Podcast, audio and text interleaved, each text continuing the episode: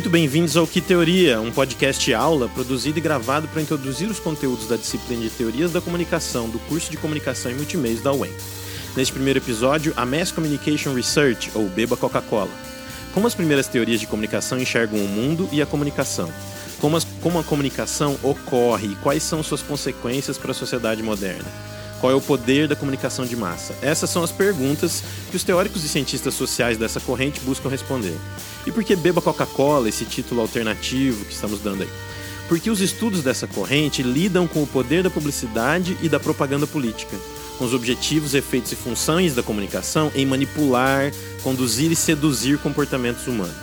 Assim, as pesquisas de comunicação de massa, também conhecidas como paradigma funcionalista e outras variantes, têm uma visão de comunicação como objeto social, algo que existe no mundo exerce uma função que tem resultados observáveis cientificamente.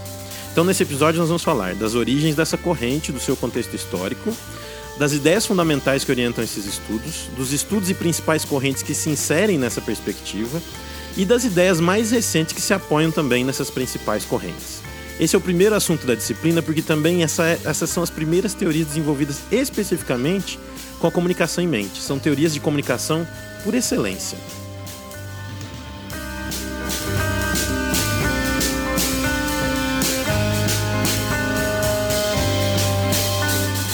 Primeira coisa que nós temos que levar em conta ao iniciar a compreensão de uma teoria é o seu contexto de emergência.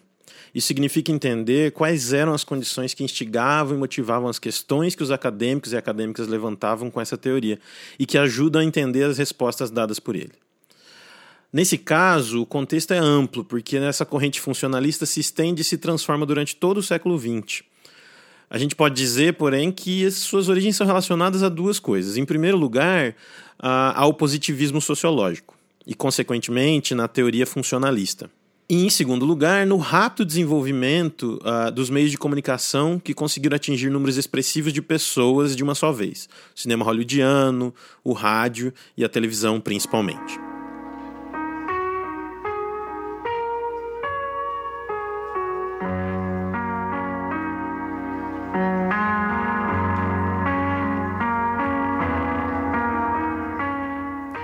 Período de maior relevância para nós é o entre guerras.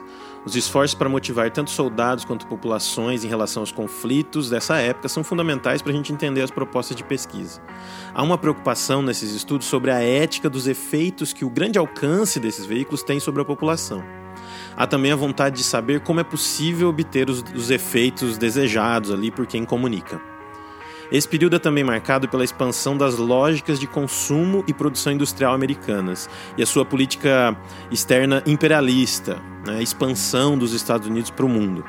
Então, estudar comunicação nesse contexto serve para fornecer informações relevantes para os governos atuarem e orientarem as populações para o que elas desejam. Portanto, esses estudos são marcadamente instrumentais, ou seja, eles são realizados com objetivos práticos. Você estuda e você teoriza para obter certos resultados. Para o comércio e para o poder político são principalmente aí seriam as duas coisas mais importantes.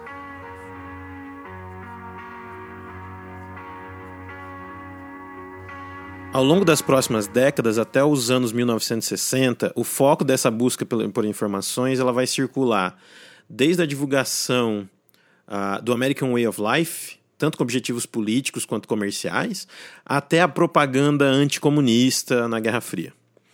Sempre esses estudos tentando entender a eficácia da propaganda política, a capacidade de persuasão publicitária e a influência dos veículos sobre as pessoas.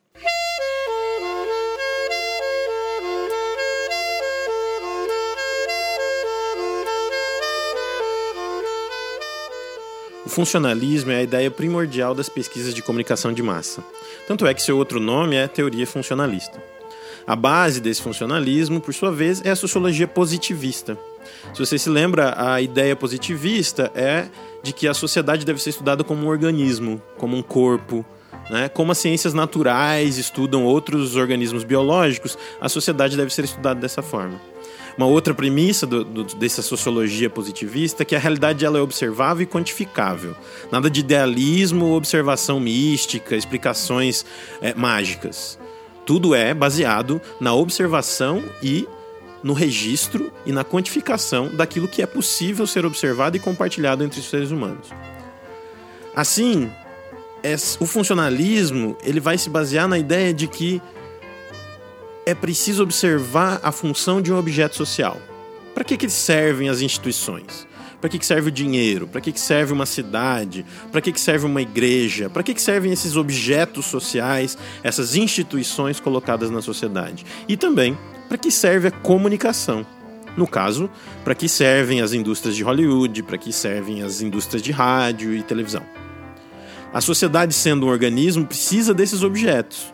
Eles funcionam articulados para que essa sociedade continue funcionando. Da mesma forma que o seu coração tem uma função e que essa função depende também do cérebro, que tem uma outra função, assim é uma sociedade. Uma sociedade é uma estrutura que tem suas funções, seus órgãos. Né? Um sistema de partes que cumprem uma função e geram equilíbrio. Dessa forma, então, o funcionalismo só poderá analisar as coisas baseando-se nessa perspectiva. O que limita essa teoria a olhar apenas para as instituições, para aquilo que é mais fácil de se observar numa sociedade, os objetos mais mensuráveis de uma sociedade.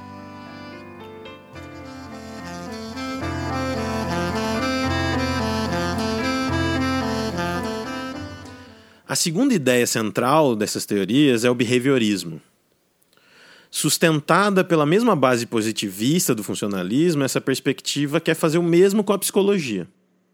Deve ser uma ciência com objetos de estudo mensuráveis e observáveis, sem sensibilidades, subjetividades, intimidades, essas outras análises possíveis da psicologia, né, serem que são aí replicadas por outros pesquisadores. Se no funcionalismo, né, para a sociologia, a solução é observar as instituições, no behaviorismo ou a psicologia comportamental, é, a solução é observar o comportamento, ou aí o behavior, né, em inglês. O que se pode quantificar ou mensurar é o comportamento. E o que é que se pode né, mensurar ou medir do comportamento? Você coloca os seres humanos em situações e os observa agindo nessas situações. Assim você estabelece uma relação de estímulo-resposta. Ora, existe algo que acontece e a pessoa responde a, essa, a, a esse, esse algo que aconteceu de alguma maneira. Para o behaviorismo, explicar a psicologia humana é compreender quais foram os estímulos que geraram uma certa resposta, e então explicar que certos comportamentos são sempre respostas a certos estímulos. Ele é empírico e generalista, imensurável, ou seja, ele procura explicar algo universal, algo que tem a ver com o comportamento de todos os seres humanos. O que se alinha diretamente com uma perspectiva positivista que a gente viu também alinhada ao funcionalismo. Já a terceira ideia fundamental para entender a teoria funcionalista é a noção de massa. Essa ideia ela é originada das preocupações da elite econômica e intelectual do século XVIII com o comportamento dos humanos nas cidades, dos grandes grupos de trabalhadores, desse tipo de comportamento em grandes grupos, né? É um traço, então, ela tem um traço conservador. A civilização e a moral elas são ameaçadas por esses grupos incultos em grande número, essa massa não educada, né? esse grupo de gente não organizada diante dos padrões do que essa elite pensa que é correta uh, para a própria sociedade. A massa, então, essa é uma boa definição, é um grande coletivo heterogêneo e desorganizado e sem laços internos. Ou seja, ele é espontâneo, não há uma conexão entre essas pessoas que fazem parte da massa, que não uma conexão momentânea e desorganizada. Então, de acordo com essas teorias, essa massa ela nos rouba a individualidade. Ela é assim um sinônimo de ação grupal ela tende a homogeneizar as cabeças e nivelar todo mundo por baixo. Né? O indivíduo se apaga, torna-se irracional, impulsivo. Uh, no calor da massa, ele se transforma uh, em uma pessoa sugestionável, transforma a sugestão em ação, mas sem pensar, sem racionalidade. E aí você vê, a racionalidade é algo que tem a ver aí com a proposta positivista, né? com a, a, a, noção moderna de pensamento, o desafio ao misticismo, da mesma forma também que a gente vê conectada a, ao positivismo, né? Da, da mesma forma que a gente viu anteriormente.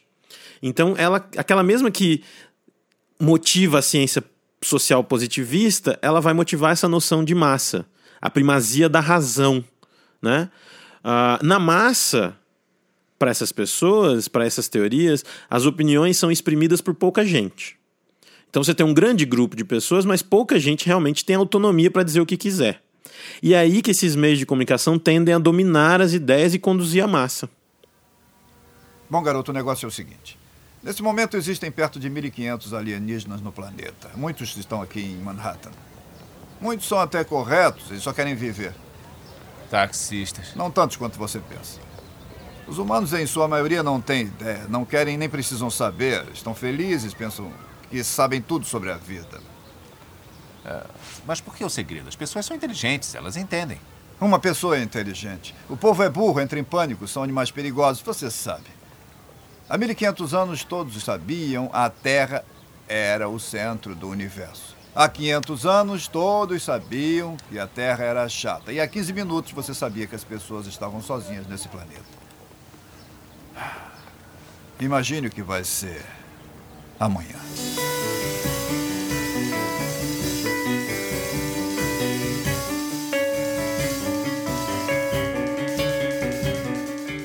Nesse trecho aí de Homens de Preto, de 1997, o personagem do Tom Lee Jones, o K, sintetiza essas várias noções aí das ideias que essas ideias fundamentais nos apresentam. Principalmente essa noção de massa, massa irracional, massa burra, não é?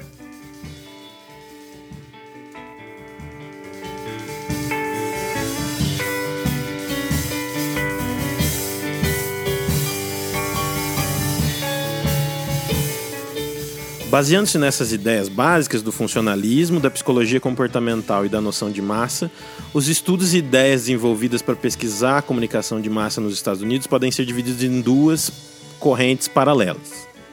Aqueles que se propunham a estudar as funções da comunicação de massa e aqueles que procuravam entender os seus efeitos, os estudos das funções da comunicação são generalistas. Eles buscam entender as regras quase universais da comunicação de massa, explicar como ela afeta o funcionamento do sistema social. Há uma fixação por entender as consequências dessa comunicação para audiências amplas, desorganizadas, heterogêneas. A proposta é analisar a relação entre o conteúdo das comunicações de massa com as necessidades que aquela sociedade apresenta.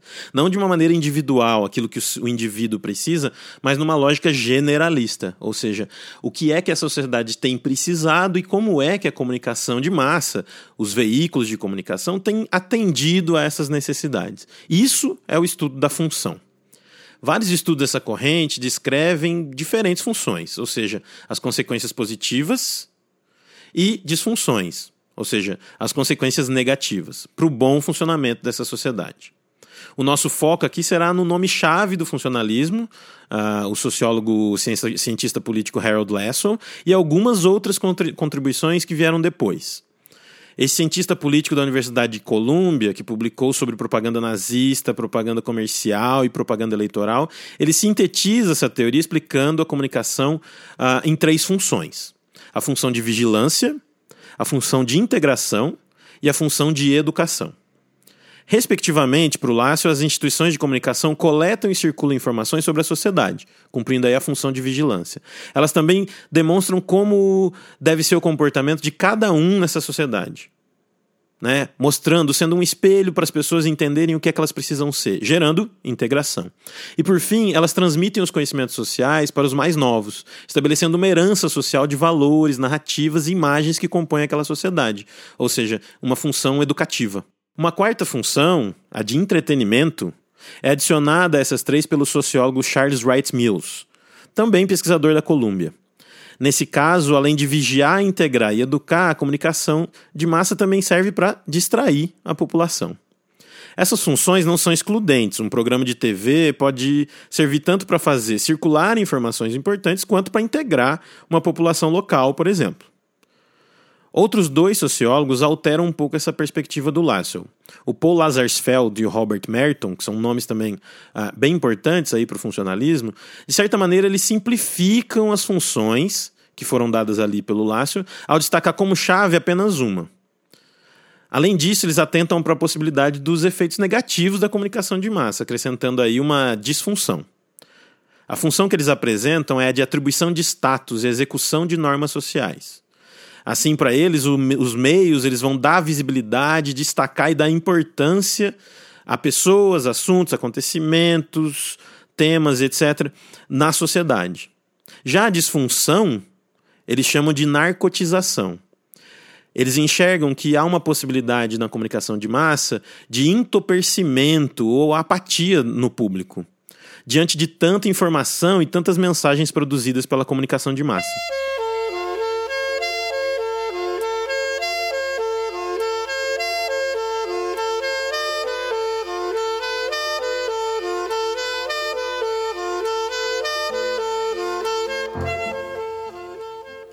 Vertente paralela de estudos funcionalistas é aquela que aborda os efeitos da comunicação de massa no seu público.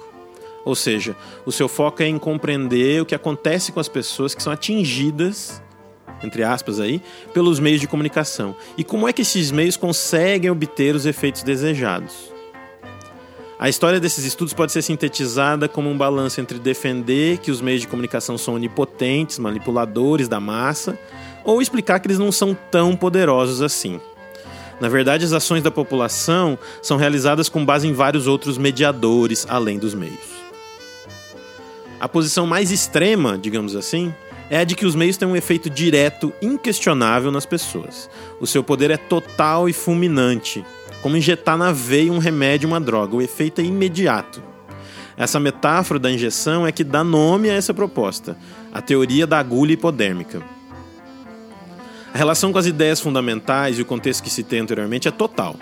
Os períodos de guerra em que populações encarnam o nacionalismo, né, as mensagens do governo, o crescimento dos usos dos meios para difundir essas mensagens e, claro, a proposta behaviorista, a ideia de que os comportamentos humanos são realizados instintivamente em resposta a esses estímulos. A conclusão parece óbvia: os estímulos dos veículos são respondidos diretamente por comportamentos na sociedade. Fim da história. Basta compreender quais estímulos estão correspondendo a quais instintos, e assim é possível compreender os efeitos da comunicação. Esses comportamentos em diferentes indivíduos serão previsíveis, pois eles se tratam de algo natural do ser humano frente a um certo tipo de estímulo. As pessoas assim seriam vulneráveis ao poder dos meios, recebendo os estímulos e reagindo a eles direta e mecanicamente. Ao longo do tempo, vários estudos tentaram identificar esse processo de estímulo-resposta. Porém, nenhum conseguiu muito sucesso. Essa falta de sucesso em confirmar a teoria da agulha hipodérmica, ela não é necessariamente uh, um fracasso. O que ela apresenta, na verdade, é uma outra percepção. Você começa a perceber que não há um padrão fácil de se identificar na forma como as pessoas reagiam a essas mensagens. É daí que se desenvolvem as teorias de persuasão ou intervenção psicológica. Com a falta de confirmação dos efeitos diretos, a inclusão de experimentos psicológicos permitiu inserir a questão da personalidade na forma como os efeitos eram obtidos. Assim, haveria uma mediação interna ao indivíduo que conduzia à obtenção da resposta ao estímulo. É o início de uma superação da agulha hipodérmica, mas não uma negação lógica dessa, dessa questão do estímulo-resposta. Entre o estímulo e a resposta, o que acontece é inserir percepções da pessoa às características do emissor, da mensagem, da própria mensagem ah, do veículo, do tipo de veículo e assim por diante. De maneira geral, ao invés de um modelo em que há um estímulo causador de uma resposta, agora há uma mensagem persuasiva que atua em processos psicológicos internos dos indivíduos e altera as ações desses indivíduos. A forma de entender como certos efeitos são obtidos no público é entender as características psicológicas desse público. E aí você constrói as mensagens e entrega essas mensagens que correspondem às características. Enquanto essas pesquisas psicológicas eram feitas de forma experimental, criando situações em laboratório, pesquisas sociológicas em situações reais contribuíram mais fortemente para a superação é, da agulha hipodérmica. Essas pesquisas não só observam que as respostas não eram padronizadas, mas que o contexto social das pessoas era um fator de influência maior na forma como elas respondiam do que as próprias mensagens da mídia ou as ideias, ah, as noções psicológicas que estavam na cabeça daquele público. Foi a partir daí que foram desenvolvidas as teorias de efeitos limitados, ou seja, que os efeitos da mídia concorriam com os efeitos de outras comunicações. A palavra-chave aqui é a influência. Quem influencia as pessoas a tomarem certas atitudes ou certas opiniões? O, e o que se descobriu foi que essas outras pessoas de um grupo, em uma comunicação interpessoal, têm mais influência sobre as atitudes das, das outras pessoas do que os próprios meios de comunicação. A razão disso é que as mensagens são filtradas por essas outras pessoas do círculo social. As opiniões de familiares, amigos, líderes de uma comunidade acerca de uma mensagem influenciam a percepção da pessoa sobre a própria mensagem. O Paul Lazarsfeld, aquele que nós citamos anteriormente, ele é que conduziu essas pesquisas. E ele chama esses influencers de líderes de opinião. Para ele, esses indivíduos criam um passo a mais no fluxo de comunicação, criando aí um fluxo de dois passos. Esses líderes de opinião, foi percebido depois, também não reagem diretamente às mensagens. Eles consultam outras pessoas que são líderes em outros grupos e dentro das suas próprias redes. Então eles criam, na verdade, não é nem um fluxo de dois passos, são fluxos, fluxos de múltiplos passos. Então, seguindo essa teoria, os efeitos diretos não existem. Mas não significa que os meios não têm poder. Eles ainda assim definem e enfocam os significados disponíveis para o público e também para os líderes de opinião. O ponto central é a análise da influência da mídia não pode esquecer daqueles fatores que são extra-mídia.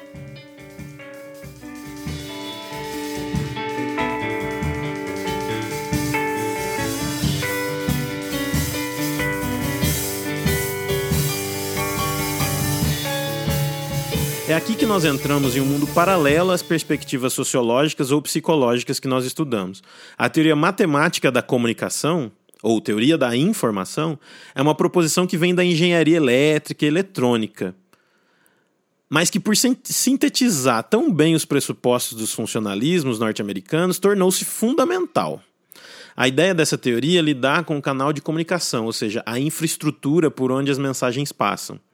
Assim, sua preocupação consiste em quantificar, medir a informação que passa por essa infraestrutura técnica, para entender a capacidade que essa estrutura tem e talvez melhorá-la, né, para conseguir passar mais informações por ela. A síntese que ela oferece aos estudos sociológicos funcionalistas da comunicação está no seu modelo linear de etapas. Essas etapas são divididas e definidas. Né? Então, um modelo de comunicação que tem um, uma linha de início, meio e fim, muito clara. A comunicação é uma troca de informações. E essa troca é feita nessa linha reta aí entre um emissor e um receptor. Ela inicia em uma fonte, que seleciona a mensagem, passa por um transmissor, que transforma a mensagem em um código adequado à transmissão, é sustentada por um canal, por onde a mensagem é codificada e transmitida, esse canal é conectado a um receptor que decodifica a mensagem para que ela possa ser adequadamente lida por um destinatário. Pronto, um começo, um meio e um fim. Como eu disse, esse modelo descreve perfeitamente o enfoque sistemático das pesquisas de comunicação de massa e fornece a ela um esquema para decidir o que estudar. A fonte, o transmissor, a mensagem, o destinatário. Basta escolher o que é que você quer estudar e estudar. Para a teoria da informação, essa esquematização serve também para identificar claramente o seu foco, o canal e a quantidade de informação que ele consegue transmitir. Três outros conceitos são importantes e devem ser estudados nessa questão da teoria da informação. Mas por uma limitação de tempo, aí fica a dica para vocês olharem é, com mais atenção ao texto. Conceito de informação, o conceito de entropia e o conceito de redundância.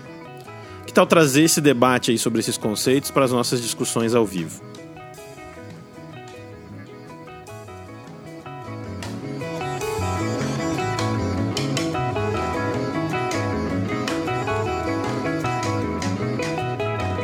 Com o tempo, para um programa curto, não dá para abordar em detalhe os vários desdobramentos também dessas, dessas correntes funcionalistas. É importante entretanto, só enumerar alguns deles e incentivar a pesquisar e entender um pouco mais. E aí, claro, no próximo semestre a gente vai olhar eles com mais calma. Uh, alguns deles são Agenda Setting, que é uma teoria que tenta explicar a capacidade dos meios de comunicação em pautarem à população quais são os assuntos importantes e, assim, no longo prazo, influenciarem as pessoas na forma de entender esses assuntos. Veja que tem poder aí de mídia. Tem uma outra, uh, um outro desdobramento chamado de pesquisa de usos e gratificações esse inverte um pouco a noção, porque ao invés de olhar para a função da comunicação de uma maneira generalizada, né, dos objetivos da comunicação para a sociedade, eles olham mais para a forma como os, os, os, próprios indivíduos, as pessoas, usam e se apropriam das mensagens das mídias para satisfazer as suas próprias necessidades. Por isso, usos e gratificações. Né? Um outro uh, desdobramento importante são as pesquisas do newsmaking ou de produção da notícia. Né? Nesse caso, é que se as características de quem produz a notícia são importantes para os efeitos obtidos, né? veja que há uma conexão direta ali com os efeitos limitados e também com a própria noção do, da, da psicologia, é necessário estudar também as pessoas que produzem, as características dessas pessoas. É importante para a gente entender como é que os resultados vão ser obtidos. Né? Essas pesquisas do newsmaking apontam para rotinas e processos sociais que determinam o que pode ou não pode ser divulgado. É, numa lógica profissional do próprio jornalismo e não necessariamente uma lógica nefasta, uma lógica de manipulação. Uma, uma, uma, uma, uma outra ainda uh, teoria dessas é a do espiral do silêncio. É, na espiral do silêncio, é, é, o que foi percebido foi que a circulação de opiniões pela sociedade ela é regulada tanto pelos meios, da maneira como a Agenda 7 postula, mas também por outros grupos sociais de indivíduos que têm o interesse em fazer com, com que informações e opiniões circulem. Né? E esse controle tem um fator psicológico, o próprio medo do isolamento. Quanto mais uma pessoa vê opiniões divulgadas que são contrárias às suas próprias, mais ela tende a se calar, caindo em uma espiral de silenciamento. Esses estudos, desdobramentos, tem outros vários, mas a gente destaca alguns e a gente vai aprofundar mais para frente com eles. Eles são sustentados pelas mesmas bases, por isso eles são colocados aqui, pelas mesmas bases do funcionalismo. Uma sociedade sistemática né, em que instituições cumprem funções específicas e que a comunicação deve ser estudada nessas funções, e principalmente uma preocupação com o poder da comunicação de massa. Uma comunicação transmissiva, ou seja, de transferência de informações, de partes separadas que exercem cada uma delas uma diferente função e que atinge o público em diferentes níveis. Pode ser super poderoso, como a teoria da agulha hipodérmica, ou pode ser mediado, como uh, os efeitos limitados, por exemplo. Por fim, uh, um outro elemento aí que conecta esses desdobramentos ao funcionalismo é um cientificismo, né? A tentativa de mensurar e quantificar relações de causa e efeito, comportamentos, respostas e opiniões.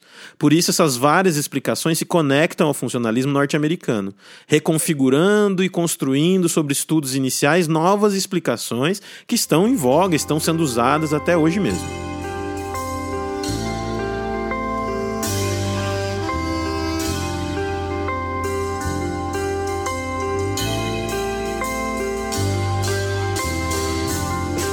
Resumo, é isso. É claro que não dá para tratar de todas as ideias nesse tempo curto. O importante aqui é observar o comprometimento com uma teoria positivista de quantificação e medição do mundo, a noção de que a sociedade existe em equilíbrio e a comunicação exerce uma função de manutenção deste equilíbrio, o compromisso em entender como a comunicação exerce essa função e quais são seus efeitos e como esses estudos então são motivados por uma noção de mídia poderosa, manipuladora, condutora das opiniões.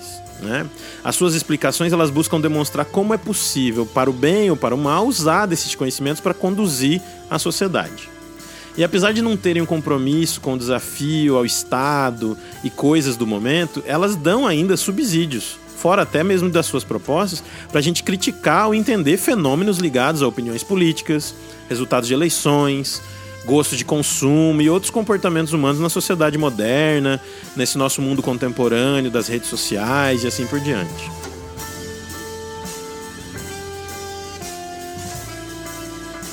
Este foi então o primeiro episódio desse podcast aula produzido por mim, né, professor Gustavo Ferreira, para a disciplina de Teorias da Comunicação. Não esqueça sempre de ler o texto que é referência para o programa, né? vai estar disponível na pasta da disciplina e então ouvir é, essa gravação. Mas tente também ouvir mais de uma vez e ler principalmente mais de uma vez, né? porque essa gravação é apenas um pequeno comentário. É necessário que você leia para você ter uma compreensão mais profunda do que é que essas ideias estão falando e ter detalhes sobre isso. Como esse é um primeiro teste, né, uma primeira gravação e um primeiro episódio, um piloto, algumas coisas podem mudar ao longo do curso e a estrutura do programa pode ser um pouco diferente daqui para frente. Mas por enquanto o plano é esse: um breve resumo e uma leitura e depois uma discussão. Então a gente se vê lá na discussão. Até mais.